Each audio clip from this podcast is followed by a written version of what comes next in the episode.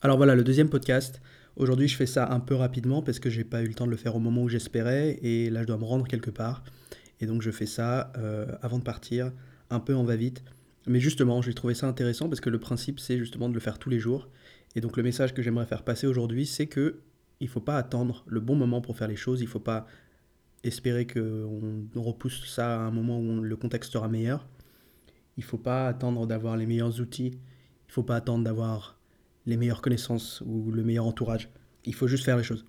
Que ce soit au moment de commencer, pour la raison que j'ai expliqué hier, que ce soit au moment de continuer, que ce soit au moment de recommencer. Quoi qu'il arrive, il ne faut pas se trouver des prétextes environnementaux. Il faut faire les choses le plus rapidement possible.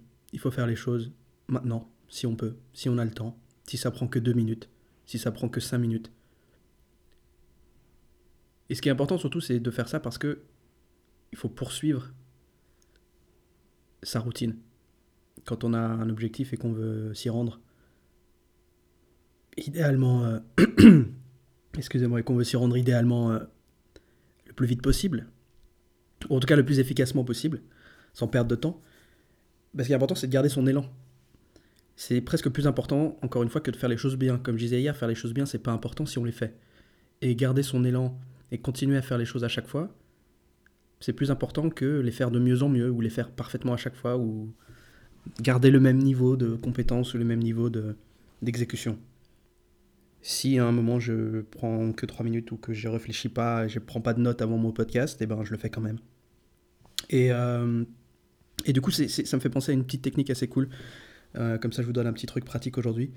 Bah, c'est le, le, fait de faire une, une petite grille, une espèce de petit calendrier, et de mettre juste une croix à chaque fois qu'on fait le truc qui est crucial pour nous chaque jour. Alors il faut avoir un objectif en tête particulier, il faut avoir une habitude en particulier qu'on a envie de répéter, et on se fait un visuel en fait avec cette petite feuille, ce petit calendrier. On peut mettre euh, les jours de la semaine, les jours du mois ou rien du tout.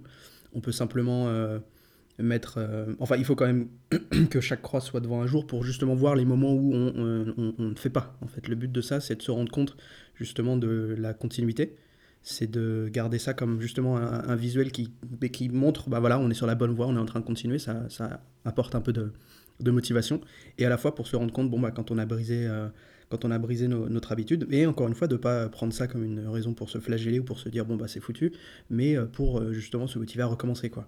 Mais le fait d'avoir cette, cette chaîne comme ça qui s'allonge au fil du temps, au fil des jours, quand on poursuit son, sa routine et que cette chaîne s'agrandit, ça, ça, ça, apporte ce sentiment de satisfaction et ça, ça fait prendre conscience du fait que bon, bah, on avance, on fait quelque chose.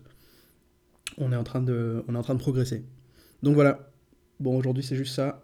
Et euh, à demain pour un prochain podcast.